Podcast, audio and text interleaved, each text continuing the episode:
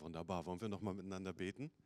Das lasst uns tun. Vater, wir danken dir dafür, dass wir ähm, heute Morgen Freude tanken dürfen.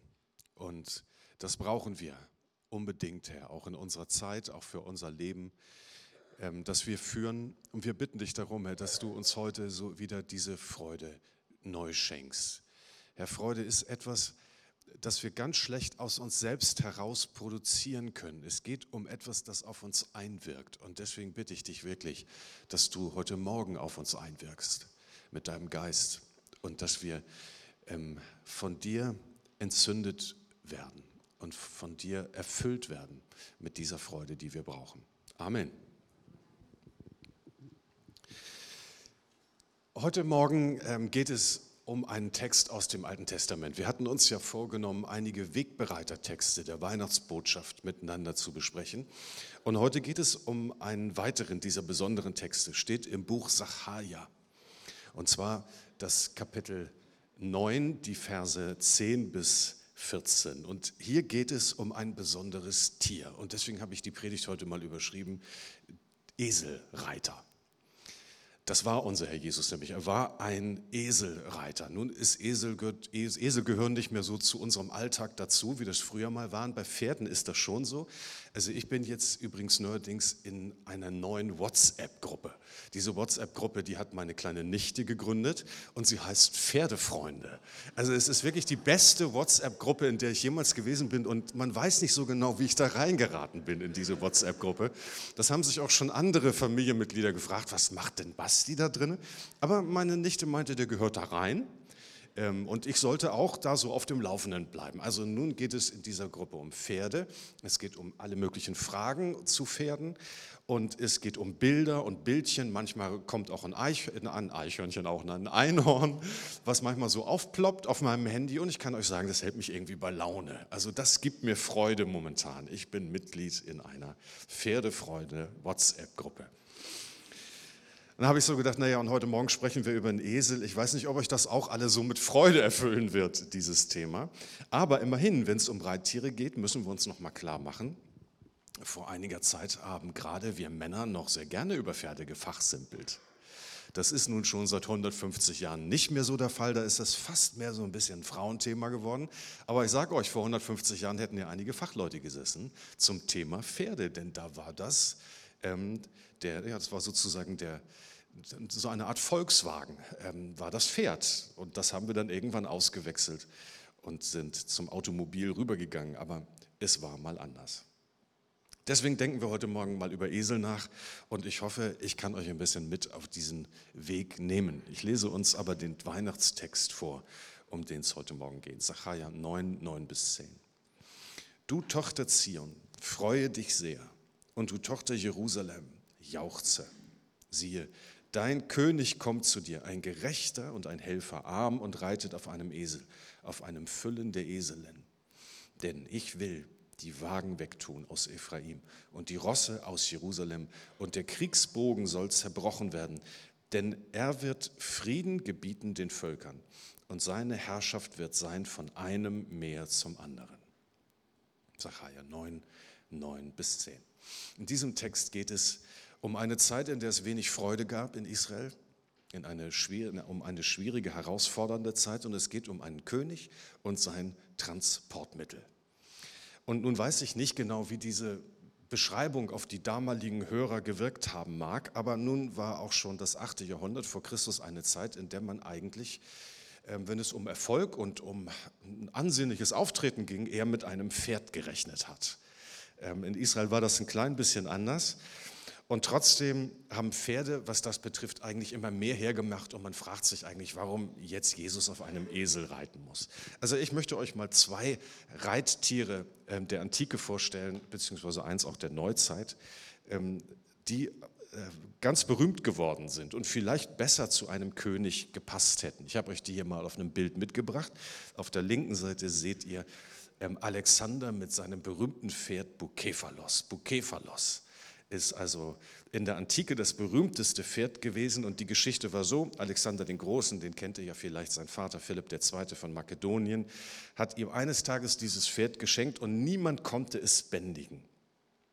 Alexander hat dann aber beobachtet, er hat das Pferd beobachtet und festgestellt, dass das Pferd scheinbar Angst vor seinem eigenen Schatten hatte. Und deswegen hatte er es immer so gestellt, dass es seinen Schatten nicht sehen konnte. Und er war dann nach der Legende nach zumindest der Einzige, der Bukephalos reiten konnte. Das Pferd hat ihn in alle Schlachten begleitet. Es ist siegreich mit ihm eingeritten in Tyros in Babylon. Er hat zu Ehren dieses Pferdes sogar eine Stadt gegründet.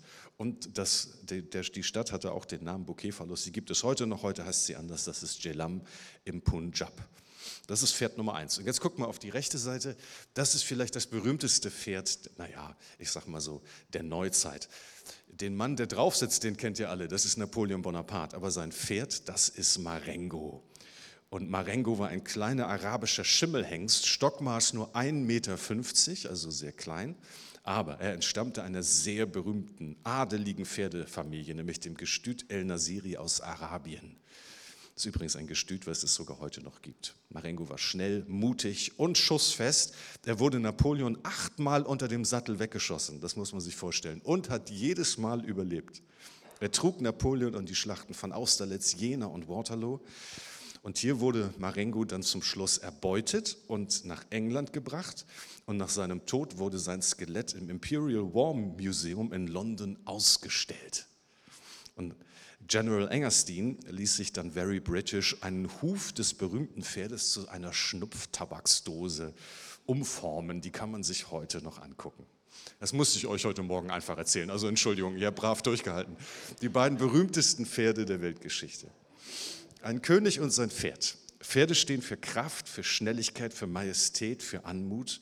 Und unzählige Herrscher sind mit ihren weißen Schimmeln siegreich eingeritten in die eroberten Städte. Tausende haben sie umjubelt und Jesus wählte jetzt den Esel. Warum hat er das gemacht? Warum hat er das gemacht? Hätte man ihn dann ein bisschen besser beraten können, so ein Promoting-Team, was, was nochmal drüber nachdenkt, was man denn jetzt für eine Staatskarosse wählt, wenn man nach Jerusalem einreitet. Ich möchte euch ein paar Punkte zu diesem ganz anderen König sagen, die ich glaube, von denen ich glaube, dass sie wichtig sind, um die Weihnachtsbotschaft zu verstehen.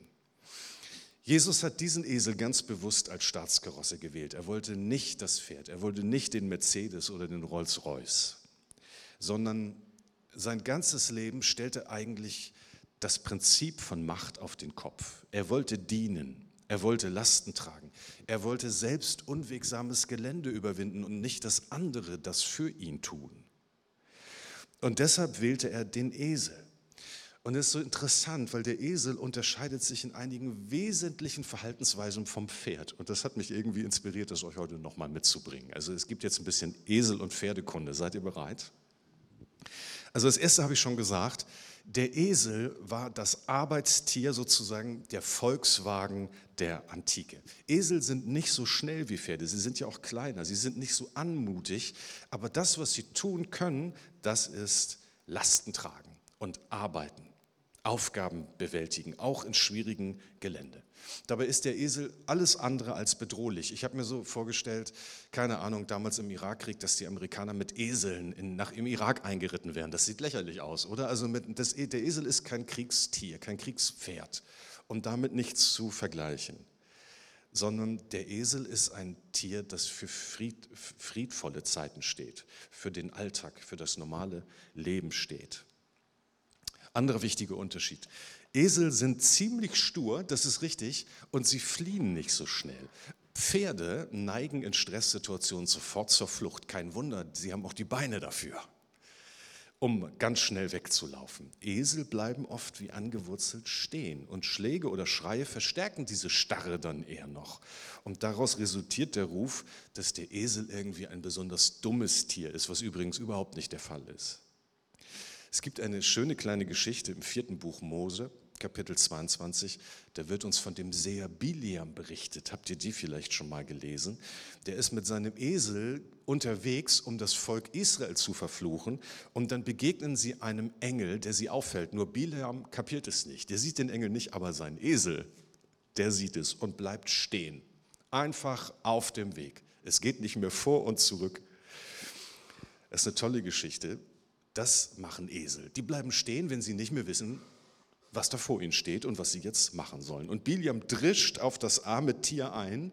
Dabei merkt er nicht, dass der größere Esel in der Geschichte eigentlich er selber ist. Das ist eine wunderschöne Geschichte. Also, Esel sind stur. Esel sind langsam und sie sind übrigens auch wasserscheu. Das habe ich mir angelesen. Ähm, sie weigern sich beharrlich, auch kleinste Wasserläufe zu durchwaten. Und das hat einen einfachen Grund. Sie können durch die spiegelnde Wasseroberfläche nicht erkennen, wie tief der Bach ist. Und dann gehen sie nicht weiter. Und wisst ihr, was man deshalb gemacht hat? Man baute den Eseln deshalb an Furten kleine Brücken. Und diese Brücken nannte man Eselsbrücken. Habt ihr schon mal gehört, oder? Analog dazu ist eine sprichwörtliche Eselsbrücke ein Umweg, der schneller zum Ziel führt. Also ein Umweg, der aber schneller zum Ziel führt, weil der Esel ihn eben nehmen kann. Ich finde das ein wundervolles Bild. Jesu ganzes Leben war eigentlich dem Bau so einer Eselsbrücke für uns gewidmet. Er geht, es geht um eine Furt, die er für uns hergestellt hat zum Leben, durch sein Sterben am Kreuz von Golgatha. Ähm, das scheint alles ein riesiger Umweg zu sein. So denkt die Welt darüber, was dort geschieht. Ein einziger sinnloser Umweg, aber er ist, hat diese Furt für uns, diese Brücke für uns gebaut, damit wir die Furt finden können. Also Nächstes, Esel sind ziemlich wehrhaft. Finde ich auch interessant. Ich habe im Internet darüber gelesen, dass man jetzt, wo die Wölfe zurückgekehrt sind nach Deutschland, sich doch einen Esel auf die Weide stellen soll, weil ähm, Esel äh, schreien wie am Spieß, wenn irgendetwas vor ihnen auftaucht, was, was ihnen Angst machen könnte. Und die sind ziemlich wehrhaft.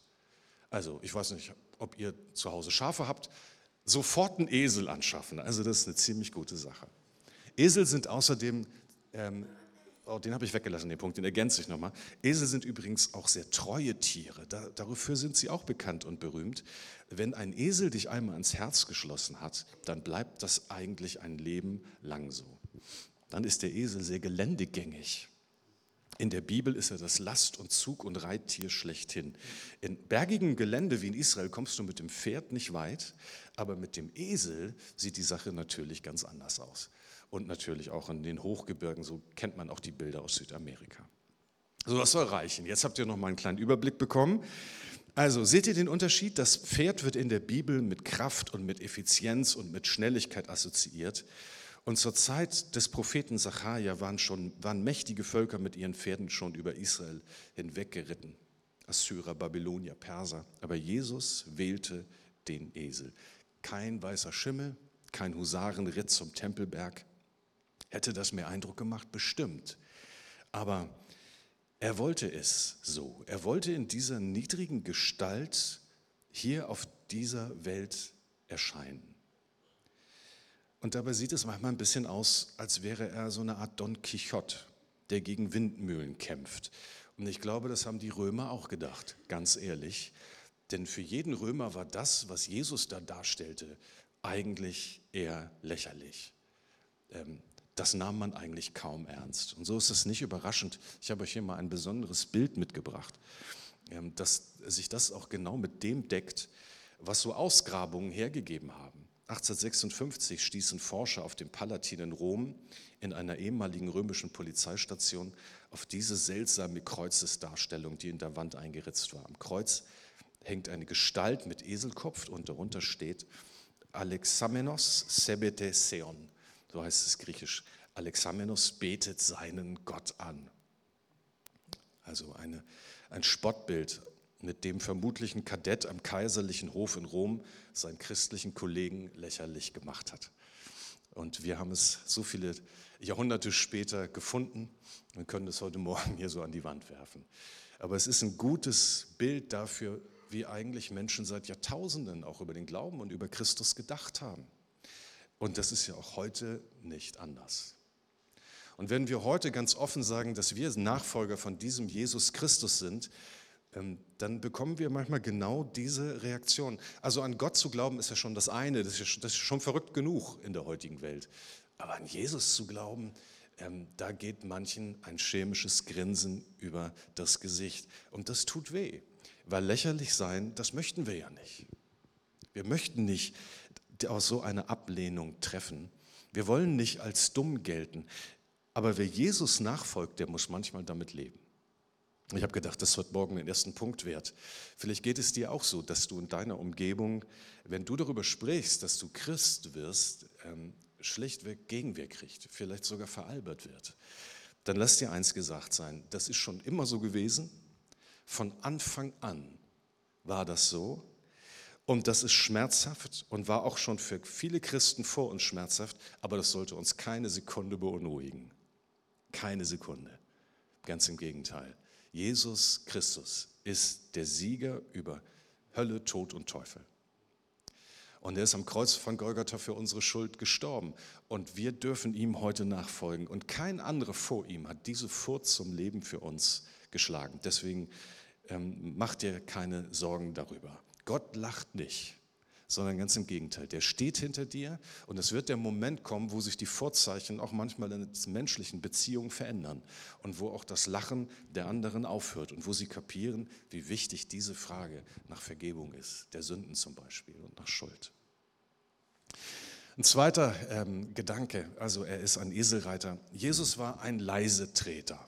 Auch das ist richtig. Ein Esel macht nicht viel Eindruck und wird gern übersehen und überhört. Und so ist es auch bei Jesus. Also Jesus betrat diese Welt ja quasi durch die Hintertür. Das war nicht Trara, der König kommt.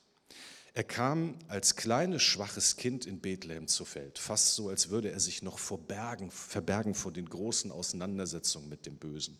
Er kommt im Verborgenen, im Schutz der Nacht. Ich finde übrigens, das ist etwas, das wir beim Weihnachtsfest heute auch noch spüren. Das ist so ein Teil der Weihnachtsgeschichte. Es ist was Geheimnisvolles es geschieht im Verborgenen.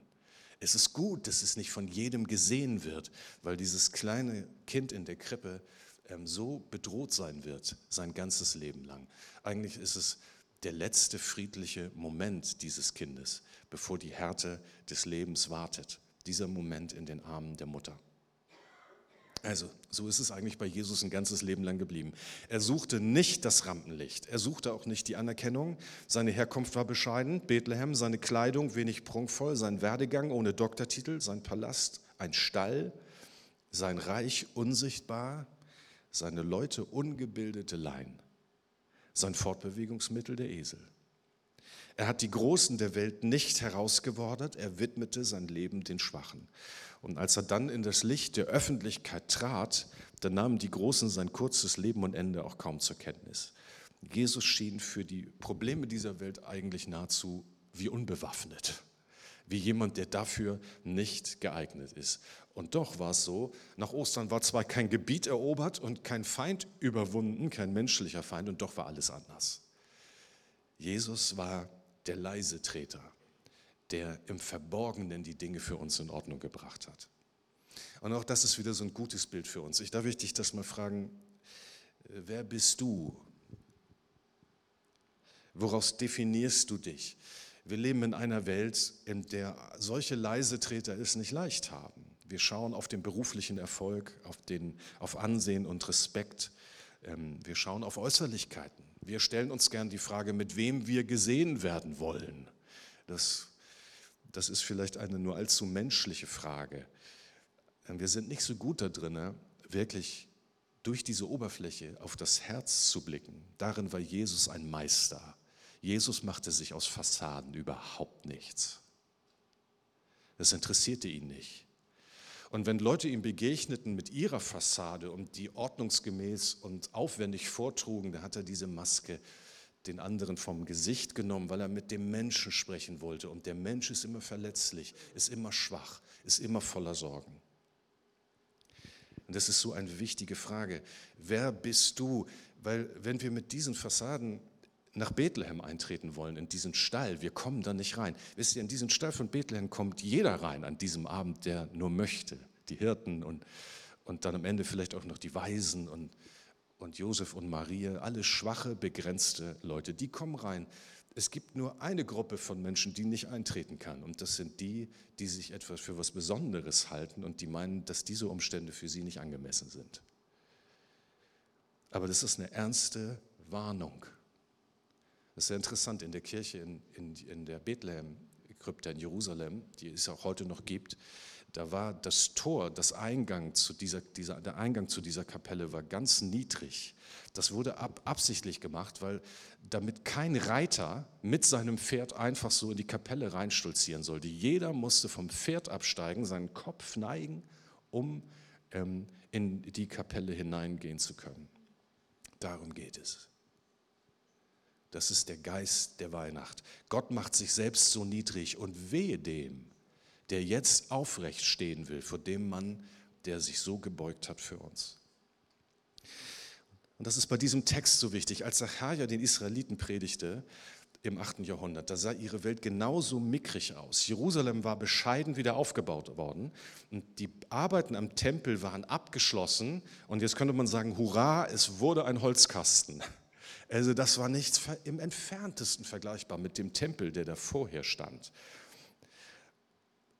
Aber es war alles wieder, es war einfach, es war es war nicht schön, aber die Gemeinschaft mit Gott konnte in diesem Tempel nach dem Wiederaufbau wieder gelebt werden. Und in diese, in diese Situation hinein sagt Zacharia auch diese Worte, Leute, ich weiß, es ist hier alles niedrig und schäbig und wir bekommen Depressionen in diesem neuen Gemeindehaus, was wir Gott hier gebaut haben, weil es so, weil es so, so niedrig ist. Aber ich sage euch, Tochter Zion, freue dich, freue dich, sieh hindurch durch diese Niedrigkeit dein König kommt zu dir. Und da sind wir bei dem Stichwort Freude, Angelina, du hast uns das schon so wunderbar gesagt. Was Freude bedeutet. Die Freude, die aus Christus kommt, bedeutet, dass ich hindurchsehe durch die Oberfläche, die im Moment da ist, hindurchsehe auf das, was Gott schaffen wird. Und ich stelle mich schon ganz bewusst in das Licht Gottes. Und jetzt fragt ihr euch in Bezug auf was? Zum Beispiel auf unsere eigene Niedrigkeit. Weißt du, wenn du, weißt du, wenn du von dir selber gar nichts hältst und am liebsten den Spiegel morgens zumachen möchtest, wenn du dich da anguckst. Und wenn du glaubst, dass du ganz klein bist und überhaupt keine Bedeutung hast, stell dich in dieses Licht Gottes. Er liebt dich, er hat dich geschaffen, du bist wertvoll, er hat eine Aufgabe für dich, es wird einen Weg für dich geben. Darum geht es. Ein drittes noch, Jesus ein Leisetreter. Ja, den hatten wir eben, ne? Ja, mal einen weitermachen. Ein wenig Hermacher, habe ich den dritten genannt. Jesus war ein wenig Hermacher. Unser Blick, der bleibt gerne am Starken und Schönen hängen.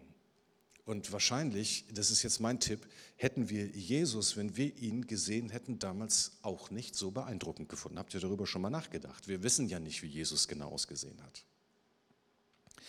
Aber das ist so interessant, weil an menschliche Herrscher und Könige wurden seit jeher hohe Erwartungen gestellt. Also natürlich hat er einen Plan für das Land, hat er die Mittel, hat er die Stärke, aber auch das Aussehen, das Auftreten war natürlich enorm wichtig. Deswegen diese ganzen Zeichen des Sprungs und diese Machtentfaltung. Es ging darum, den König und sein Königtum perfekt zu verkaufen, damit Macht etabliert werden konnte. Uns Deutsche erprägt auch schon seit vielen Jahrhunderten, übrigens das teilen wir mit den Franzosen, das Urbild des deutschen Kaisers Karls des Großen. Das fand ich so schön. Äh, ich habe gelesen, Karl der Große war also ein wirklich so ein typischer Germane, Deutscher, wie man ihn sich vorstellt, über 1,80 Meter groß, aber er hatte eine Fistelstimme.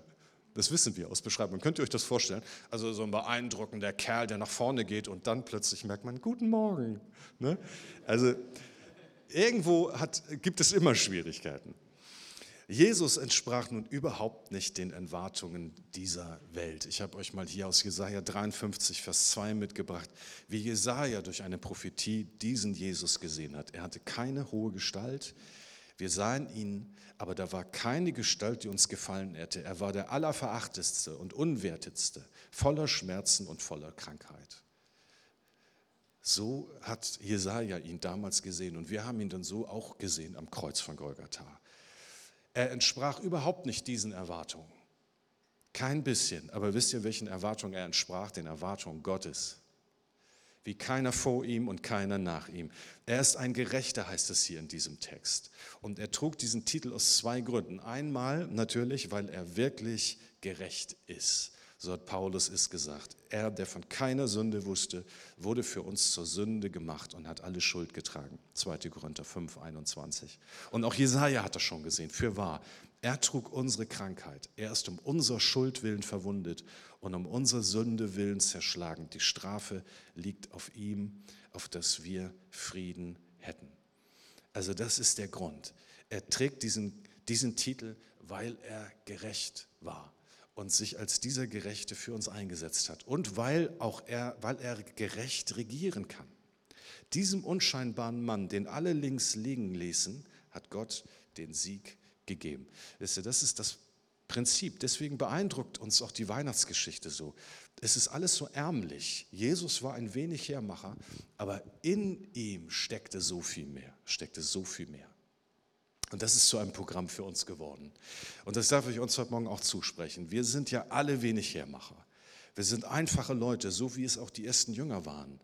Aber wenn der Geist Jesu in uns wirkt, dann werden wir verändert und dann können wir etwas bewirken. Wir sind keine wenig Hermacher mehr, weil er für uns alle Reichtümer seiner Gnade aufgeschlossen hat.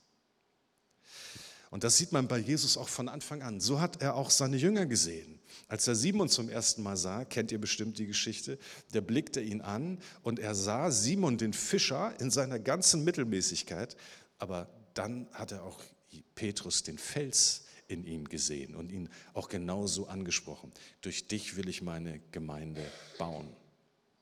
Wundervoll. Ich glaube, dass eine Gemeinde nach dem Herzen Jesu sich durch Menschen auszeichnet, die tiefer sehen können, die einander mit einem anderen und neuen Blick sehen. Und ein letzter Punkt, was so stark ist, Jesus ein Lastenträger. Ein Esel ist ein Lastenträger und Jesus kam, um Lasten zu tragen. Der lebendige Gott entscheidet sich, uns zu dienen, unerhört für einen König. Er herrscht nicht, er dient. Und es wird ihn von allen, für alle Zeiten von allen anderen Königen unterscheiden. Und das hat er ja auch uns im Stammbuch geschrieben. Matthäus 20, Vers 25 sagt Jesus etwas über dieses Thema. Er sagt, die Könige herrschen über die Völker wie Tyrannen und die Machthaber unterdrücken, wen sie können. Aber gerade so darf es bei euch nicht sein. Wer groß sein will, der soll den anderen dienen. Und wer der Erste sein will, der soll sich allen unterordnen. Auch der Menschensohn ist nicht gekommen, um sich dienen zu lassen, heißt es dann weiter. Und das ist auch so ein wundervolles Bild für uns. Wisst ihr, dass es einen Eselvers im Neuen Testament für Christen gibt? Habe ich jetzt gelernt. Also ich habe ihn mal so genannt. Das ist ein Eselvers. Und zwar äh, steht da im Galaterbrief, jeder soll dem anderen helfen, seine Last zu tragen. Auf diese Weise erfüllt ihr das Gesetz, das Christus uns gegeben hat. Das gehört zu unserer DNA. Wir tragen Lasten. Ich weiß, wir wollen die Lasten ein ganzes Leben lang am liebsten loswerden. Und wir preisen eigentlich den glücklich, der möglichst keine Lasten mehr zu tragen hat. Aber das hat Jesus manchmal schon gesagt oder oft gesagt im Neuen Testament. Seid vorsichtig mit dieser Art nach dem Glück zu streben. Darin liegt kein Glück, keine Lasten mehr tragen zu müssen. Sondern das Glück der Welt liegt darin, diese Last in meinem Namen und aus Liebe für andere zu tragen. Und da ist Jesus für uns zu einem großen Vorbild geworden. Ich habe gedacht, was machen wir jetzt mit so einem König? Was ist das für ein König? Ein Eselreiter, ein Leisetreter, wenig Hermacher, ein Lastenträger. Ich glaube, wir müssen verstehen, dass der lebendige Gott sich in diesem Bild des Esels uns offenbart hat. Können wir das stehen lassen? Ach, das fiel schon immer den Intellektuellen der Welt, den Menschen, äh, den klugen Menschen unserer, unserer Geschichte wahnsinnig schwer. Dieses Niedrige, dieses Ärmliche ähm, der Gestalt Gottes zu akzeptieren. Aber es ist so wichtig, dass wir das tun und dass wir das verstehen. Ich habe euch hier nochmal ein Bild mitgebracht, von dem ihr wahrscheinlich zunächst alle sagen würdet, ja, das ist so ein typisches Bild aus der Renaissance, stammt es wahrscheinlich, mit einem Auszug aus, aus Sacharja und reitet auf einem Esel, auf einem Füllen der Eselin. Das frage ich euch mal, fällt euch auf, dass an diesem Bild etwas nicht stimmt? Er reitet nicht auf dem Füllen, Martin, ich danke dir. So ist es. Und sehr oft ähm, sehen wir solche Darstellungen über den Einzug Jesu zum Beispiel in Jerusalem. In Wahrheit aber, wenn wir uns übrigens dann auch das Lukas-Evangelium, da wird das bestätigt. Wenn wir uns die Stelle im Sacharja angucken, ist es anders. A, die Erkenntnis, da sind zwei Esel an diesem Tag unterwegs. Und B, Jesus setzte sich auf das Jüngere, nämlich auf das Füllen der beiden Tiere. Und das Muttertier ging immer mit. Übrigens wurde auch das schon im Alten Testament vorhergesagt. 1. Mose 49, 10. Das Zepter wird immer Juda gehören und der Herrscherstab deinem Nachkommen bis zum Kommen des Shiloh, des Messias, dem alle Völker gehorchen werden. Und dann heißt es, er wird sein Fohlen an einen Weinstock binden. Also auch das wurde im Alten Testament schon vorher gesagt. Und jetzt möchte ich euch sagen, was ich glaube, was diese Szene bedeutet. Diese Szene des, des niedrigen Königs Jesus auf dem Füllen hat eine ganz tiefe Bedeutung. Ist ja an diesem Tag war nicht nur Jesus ganz allein auf dem Weg nach Jerusalem, sondern sein Vater war bei ihm. Zwei Esel auf dem Weg zur Hinrichtungsstätte. Die sollte es zumindest dann sehr bald werden. Und Jesus auf dem Jüngeren und das Muttertier vorweg. Wusstet ihr, war für mich auch ganz neu, in einer bestimmten Phase kann man das Füllen auch gar nicht trennen von der Mutter. Der kleine Esel läuft immer der Mutter hinterher. Und deswegen mussten die auch beide mit. Es wäre unmöglich gewesen, das Füllen von der Mutter wegzukriegen. Und so ist Jesus mit seinem Vater diesen Weg hinaufgegangen und übrigens später auch nach Golgatha, auch wenn wir da nur noch einen Esel sehen. Und jetzt möchte ich euch das heute Morgen noch mal so sagen. Jesus ist für uns ganz tief hinabgekommen. Er hat sich sogar der Lächerlichkeit preisgegeben. Er hat sich demütigen lassen aus Liebe zu uns. Er ist in wirkliche Niedrigkeit heruntergestiegen, so dass die Menschen gesagt haben, dieser Typ, der hat sich geschafft. Ist ja lächerlich. Alles Starke und Große hat sich von ihm abgewendet. Man hat kein Pfefferling auf diesen Mann gegeben. Und als er diesen Weg für uns gegangen ist, da hat er am Kreuz von Golgatha, am Höhepunkt der Erniedrigung, für uns den Weg zum Vaterherz freigemacht aus Liebe. Wisst ihr, dieser Mann, der ist mein Vorbild. Das ist unser Vorbild. Das ist der Grund, als ich das verstanden habe, dass ich irgendwann mein Leben Jesus Christus gegeben habe, weil ich erkannt habe, dass er mich in meiner Niedrigkeit, in meiner Schwachheit, auch in meinen Schmerzen gesehen hat und sie hinaufgetragen hat ans Kreuz vor Golgatha. So einem Mann will ich nachfolgen. Und vielleicht sagt ihr heute, das will ich auch. Und da ist es für mich völlig okay, dass Leute über mich lachen und sagen, wie kann man denn heute den Beruf eines Pfarrers ergreifen? Oder wie, wie kann man denn ernsthaft glauben, dass dieser Jesus von Nazareth auferstanden ist? Und ich sage euch was heute Morgen, ich glaube es. Und ich verstehe, was Gott damals für uns getan hat. Und ich nehme das für mich an. Und vielleicht kannst du das heute auch tun und jetzt mit mir ein Gebet sprechen. Das wollen wir machen. Lieber Vater, wir stehen von diesem Geheimnis des Weihnachtsfestes. Und oft erfüllt uns nur dieses, dieses romantische, diese romantischen, nostalgischen Erinnerungen an irgend, irgendein Kindheitserlebnis. Ähm, wir, wir, wir, wir verpassen oft das, was eigentlich Weihnachten dort in diesem Stall geschah. Nämlich, dass du für uns so hinabgestiegen bist in die Niedrigkeit und in die Schwachheit. Aber jetzt haben wir das verstanden, Herr. Und ich möchte dir danken dafür, dass du für uns am Kreuz gestorben bist und dass dort alle unsere Schwachheit und unsere Schuld zur Ruhe kommen kann und weggetan werden konnte ins äußerste Meer. Und wir wollen dir von Herzen danken, Herr, dass du das für uns gemacht hast und für uns zum Esel geworden bist. Wir danken dir, Herr. Amen.